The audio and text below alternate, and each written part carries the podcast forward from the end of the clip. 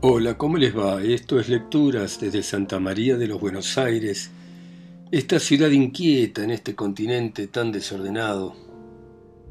Y vamos a continuar con la lectura de este clásico argentino, Don Segundo Sombra, de Ricardo Guiraldes. Y continúa de esta manera. 17. Empezó el torneo bárbaro.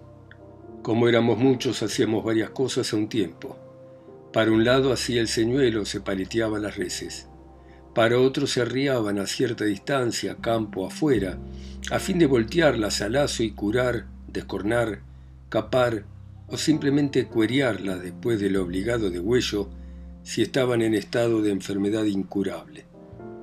En junta con el mocito rubio, compañero de recogida esa mañana, nos dedicamos a la parte las reses eran escasas, pues elegían toros jóvenes que después de ser largados en un potrero pastoso y capado se invernarían. ¿Qué iba a salir de bueno para el engorde de esa extraña reunión de patas largas y lomos a lo boga? Él en un gateadito liviano, yo en mi vallo, formábamos una pareja luciente y ligera. Afanados por demostrar las habilidades de nuestros pingos, sacábamos de golpe los animales apretados entre los dos. Era inútil que quisieran buscar el campo o sentarse. Iban como dulce de alfajor entre sus tapas de masa y ni siquiera pensaban en zafarse. No nos habían ni averiguado el nombre, que ya estaban con el señuelo. El rubio resultó medio travieso, de modo que tenía yo que andar alerta para que no me venciera de salida, echándome los animales encima. Pero el vallo antes se quebraría los pichicos empujando que ceder en el envión. Volviendo del señuelo al tranquito, dejábamos resollar los caballos. De paso teníamos tiempo de ver el trabajo de los otros y gritarles algo como ellos lo hacían con nosotros. Cada cual se esforzaba en lucir su crédito, su conocimiento y su audacia, con ese silencio del gaucho, enemigo de ruidos y alardes inútiles. Mi padrino había hecho pareja con el viejito del petizo Cebruno, era de verse su vaquía para colocarse y vencer al vacuno, imponiéndole la dirección de vida en un porrazo.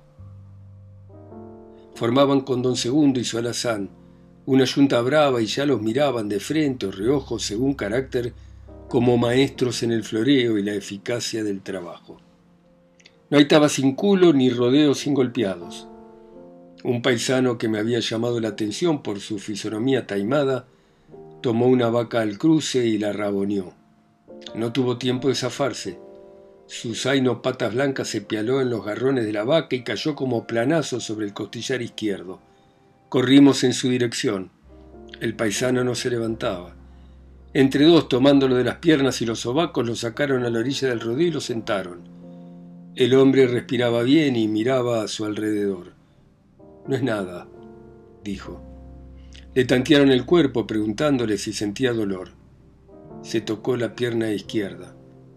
Aceptó un frasco de caña que le alcanzaban y tomó un trago como para unos cuantos. Luego sacó la tabaquera y empezó a armar un cigarrillo. Nos volvimos al rodeo. La pucha, dije al rubio, qué golpazo. Si le apretó la pierna y lo ha hecho chicotear contra el suelo con todo el cuerpo. Yo no sé, comentó mi compañero. Es como macho de dos galopes. Cuanto hay una trampa en que ensartarse, allá va él. Si algún día lo conchaban en un campo alambrado, se va a andar pelando la cabeza contra los postes. Nos reímos. Como si hubiera sentido la oportunidad que le brindaba nuestra distracción de un momento, el animalaje remolineó en un aumento de instinto chúcaro y formó punta por donde menos resistencia se le ofrecía. Primero se llevaron por delante, atravesándose en chorros dirigidos a distintas partes, pero muy pronto de acuerdo, se empeñaron para un solo lado con una decisión y una ligereza incontenibles. Fue un entrevero brutal. Los toros enseguecidos cargaban por derecho a pura aspa. Los terneros gambeteaban con la cola alzada. Los demás medio perdidos se arremetían a la buena de Dios. El paisanaje se desgañitaba gritando. Los ponchos se levantaban en lo alto flameando. Sonaban los rebenques contra las caronas. Las atropelladas y los golpes llegaron a su máximo. No faltó quien se hiciera rueda por el suelo en una confusión de novillo, caballo y hombre. Un toro barroso se empeñaba con más tesón que ninguno en porfiar para el lado de los médanos. Le asenté fuertes porrazos, pero no cedía. El vallo excitado hacía fuerza en la boca hasta cansarme los brazos. Lo largué por tercera vez contra el toro, que tomó demasiado adelante, pasando de largo. Haciendo peso para atrás con el cuerpo para sujetarlo no pude ver el peligro. Cuando volví la mirada, la cabeza puda estaba ya encima. Apreté las espuelas. Inútil. El caballo se me caía galopeado de atrás y lo di vuelta tan ligero como pude para que el toro pasara olvidándonos. Así fue. Pero comadreja rengueaba. Lo aparté un trecho y me desmonté. El pobre animal tenía rajado el cuero del anca en un tajo como de dos cuartas. Revisando la herida vi que era honda. Estaba furioso de que ese bicho mañero me hubiera agarrado en un descuido quedar de pie cuando el alboroto y la diversión estaban en lo mejor. Ya muy lejos la montonera de Hacienda iba alargándose y eran los gritos un eco reducido. Llevando de tiro al vallo, me fui para el lado de las tropillas que miraban fijo, con todas las orejas apuntadas en dirección de las corridas. ¡Qué silencio! En un montón escaso quedaba el señuelo con su principio de tropa y los tres hombres que los cuidaban. El rodeo estaba desierto. Solo el paisano golpeado quedaba tal cual, fumando siempre, pues se le veía de vez en cuando escupir su nubecita de humo. Pensé que el vacaje, volviendo envejecido, podía pisotearlo, pero tenía hasta entonces tiempo suficiente para mudar caballo. Ya en mi lobuna orejuela, volví al rodeo, me largué al suelo cerca del lastimado y prendí un cigarrillo en las brasas del fogón agonizante. ¿Cómo va ese cuerpo? Bien nomás. ¿Estará quebrado? No creo, machucadito nomás.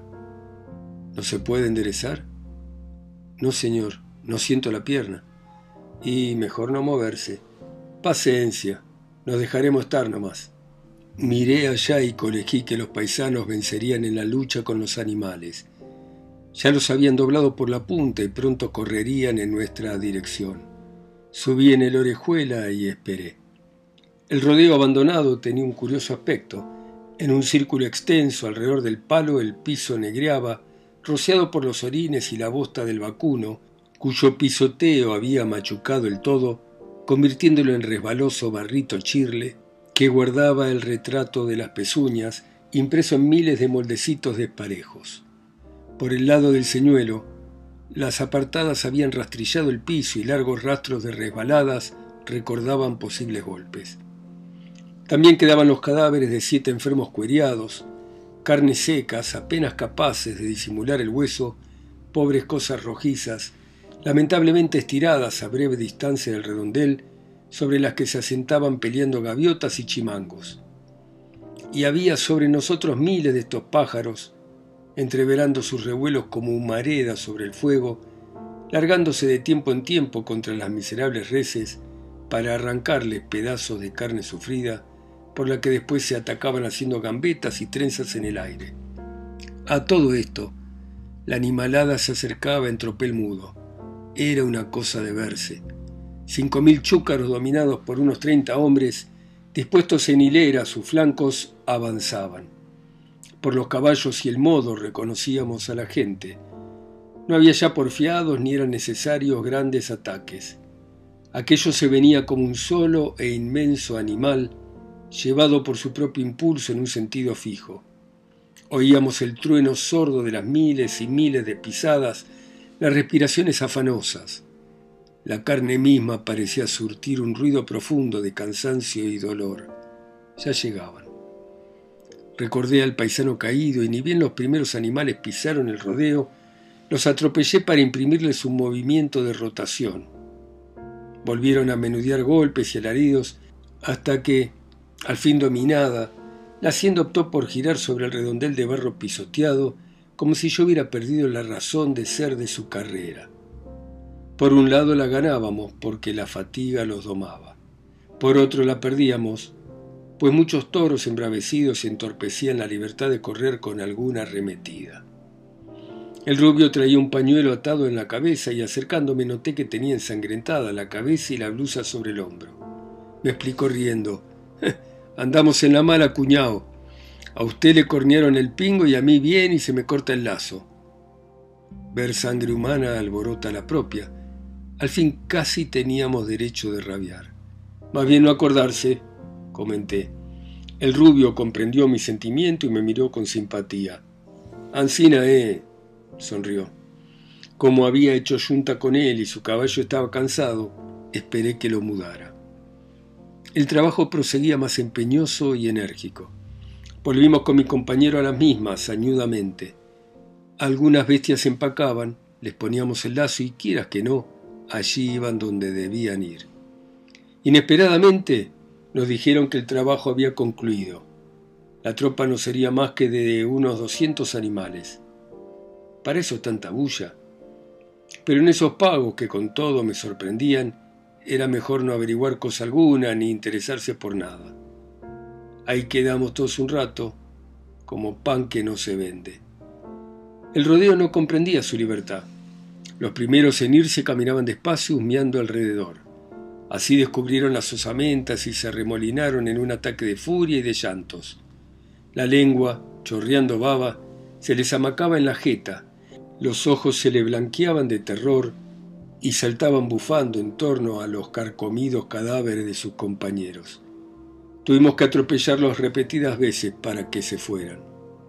Al paisano caído se lo llevaron al puesto en un carrito de pértigo. El rubio sapió junto al fogón, pidió el frasco de caña con el que se mojó el pañuelo que volvió a atarse. Pude ver la herida corta de labios hinchados. El ojo también se le iba poniendo gordo. Después quiso curarlo a mi vallo. Juntos revisamos la cornada y me dijo, para llevarlo va a andar mal. Si su idea es venderlo, yo se lo compro, siempre que nos arreglemos en el precio. Miré para el campo. Ya el rodeo se iba perdiendo en la distancia. Recordé los cangrejales. Abandonarlo al pobrecito comadreja así herido en esas pampas de rechazo. Vea, cuñado, ¿para qué voy a mentirle? Yo al mancarrón le tengo cariño y dejarlo en esta tristeza. El rubio me explicó que no era de allí. Se llamaba Patrocinio Salvatierra y vivía a unas ocho leguas de distancia en una tierra linda y pareja. No tenía yo más que ver su tropilla de gateados. Era cierto y le dije que le contestaría esa noche. Si es su voluntad, agregó, también le compro el lobuno. Allá veremos. Me quedé cabizbajo. El día anterior casi había perdido el comadreja y ahora me veía obligado a venderlo. Está de Dios, dije, que no me había de ir con el vallo. Hoy me lo cornean, ayer por poco no deja el cuero en el cangrejal. ¿Qué andaba haciendo? Curioseando. Curioseando, por bonito que son, para el que nunca ha visto. Cayó un rato para enseguida ofrecerme. Si quiere ver toito el cangrejerío rezando la puesta del sol, puedo llevarlo aquí cerca. Son cangrejales grandes. Los que usted vio ayer no alcanzan a ser más que retazos. Acepté el ofrecimiento y nos fuimos galopando rumbo a los médanos hacia un lado distinto del que a la madrugada habíamos seguido para la recogida. Ya el campo había vuelto a su calidad de desierto. Del rodeo no quedaba casi recuerdo ni en la llanura ni en la memoria. Parecía haber sido una pura imaginación que negaba el vacío de los pajonales, vacío que tenía algo de eternidad. De lejos ya vimos negrear las largas franjas de barro, arrimándonos las veíamos agrandarse y era algo así como si el mundo creciera, pero qué mundo, un mundo muerto, un mundo tirado en el propio dolor de su cuero herido. Por unas isletas del pajonal, Patrocinio me fue conduciendo de modo que también sentí el cangrejal a mis espaldas. Aura verá, me dijo. Se bajó del caballo a orilla de un cañadón de bordes barrosos y negros, acribillados como a balazos por agujeros de diversos tamaños. De diversos tamaños también eran unos cangrejos chatos y patones que paseaban ladeados en una actitud compadrona y cómica. Esperó que cerca un bicho de esos saliera de la cueva y hábilmente le partió la cáscara con un golpe del cuchillo. Pataleando todavía lo tiró unos pasos sobre el barro. Cien corridas de perfil rápidas como sombras convergieron en aquel lugar. Se hizo un remolino de redondelitos negruzcos, de pinzas alzadas, Todos ridículamente zapateaban un malambo con seis patas sobre los restos del compañero. ¡Qué restos! Al ratito se fueron separando y ni marca quedaba del sacrificado. En cambio ellos, sobreexcitados por su principio de banquete, se atacaban unos a otros, esquivaban las arremetidas que llegaban de atrás, se erguían frente a frente con las manos en alto y las tenazas bien abiertas. Como nosotros estábamos quietos, podíamos ver algunos de muy cerca. Muchos estaban mutilados de una manera terrible. Le faltaban pedazos en la orilla de la cáscara, una pata, a uno le había crecido una pinza nueva, ridículamente chica en comparación de la vieja. Lo estaba mirando cuando lo atropelló otro más grande y sano. Este aferró sus dos manos en el lomo del que pretendía defenderse y usando de ellas como de una tenaza cuando se arranca un clavo, quebró un trozo de la armadura. Después se llevó el pedazo al medio de la panza donde le parecía tendría la boca. Dije a mi compañero, parecen cristianos por lo mucho que se quieren. Cristianos, apoyó Patrocinio. Ajá, ahorita va a ver los rezadores. A unas cuadras más adelante nos detuvimos frente a un inmenso barrial chato. Así fue. El sol se ponía. De cada cueva salía una de esas repugnantes arañas duras, pero más grandes, más redondas que las del cañadón. El suelo se fue cubriendo de ellas y caminaban despacio sin fijarse unas en otras, dadas vuelta todas hacia la bola de fuego que se iba escondiendo, y se quedaron inmóviles, con las manitas plegadas sobre el pecho, rojas, como si estuvieran teñidas en sangre. Aquello me hacía una profunda impresión. ¿Era cierto que rezaban? ¿Tendrían siempre como una condena las manitas ensangrentadas? ¿Qué pedían? Seguramente que algún vacuno yeguarizo, con jinetes y mano venía, cayera en aquel barro fofo minado por ellos. Levanté la vista y pensé que por leguas y leguas el mundo estaba cubierto por ese bicherío indigno y un chucho me castigó el cuerpo. Había oscurecido. Nos volvimos despacio, callados. A lo lejos divisamos la pequeña arboleda del puesto, pero estaba todavía tan lejos que bien podía ser engaño. Teníamos que cruzar un juncal tendido, Entramos en él. De pronto, y gracias a Dios, vi cerca un bulto oscuro. Digo gracias a Dios porque el verlo me salvó de algo peor que lo que había de sucederme. El toro medio enredado en los juncales me miraba. Yo también lo miraba a él. ¿Era el barroso que me había corneado el vallo? No concluí de reconocerlo cuando me atropelló. Había arrancado con tanta violencia que apenas logré evitar el bote. Me pareció, sin embargo, que por segunda vez me tocaba el caballo. Dios me perdone. Me agarró una de esas rabias que le nublan al hombre el entendimiento. Abrí el caballo hasta un claro entre los juncos, porque no hay que entrar así ofuscado en la lucha. Fíjese si me ha corneado, pregunté al rubio. Patrocinio se puso detrás de mi lobuno. Una nadita. A Gata le ha alborotado el pelo. Debe haberlo tocado con el costado del aspa. ¿Qué va a hacer? me preguntó viéndome armar el lazo. Quebrarlo, contesté. Aunque fuera temeridad mi intento, y él tuviera cierta responsabilidad con el dueño de la hacienda, no me dijo nada. Un hombre en la pampa sabe mirar a otro hombre y comprende lo irreparable de ciertas decisiones. Por mi parte, la rabia se había sentado en mí, tomando cuerpo de una resolución decidida a ir hasta el fin. Me había propuesto quebrarlo al toro y lo quebraría. Patrocinio armaba también su lazo, lindo. En la voluntad de matar que ya estaba en nosotros, nacía el sentimiento de una amistad fuerte. Dos hombres suelen salir de un peligro tuteándose, como una pareja después del abrazo. Unas cuantas veces invité con el ademán y el grito al toro para que me atropellara, y como era voluntario conseguí sacarlo a un abra. Le ladí el caballo, lo dejé tomar distancia y con buena puntería, la suerte ayudando, le cerré la armada en las mismas aspas. Estábamos prendidos uno a otro, imposibilitados para huirnos, como dos paisanos que van a pelear atados pie con pie. Tenía yo una confianza absoluta en la resistencia de mi lazo. El primer tirón lo hizo sentar al toro sobre los garrones. Aunque era ya oscuro el atardecer, nos veíamos bien. El barroso, sintiéndose sujeto, se enderezó furioso. También él se afirmaba en su voluntad de matar. Miró para todos lados a mí, a Patrocinio que se mantenía listo. Lo esperé confiado en la agilidad de mi orejuela. Fue rápido. Llegaba, le quité el pingo y volí el lazo por sobre la cabeza para quedar aprestado al cimbrón. Pasó el barroso con tanta furia que Patrocinio, aunque supiera mi intento, no pudo evitar la exclamación. ¡Cuidado!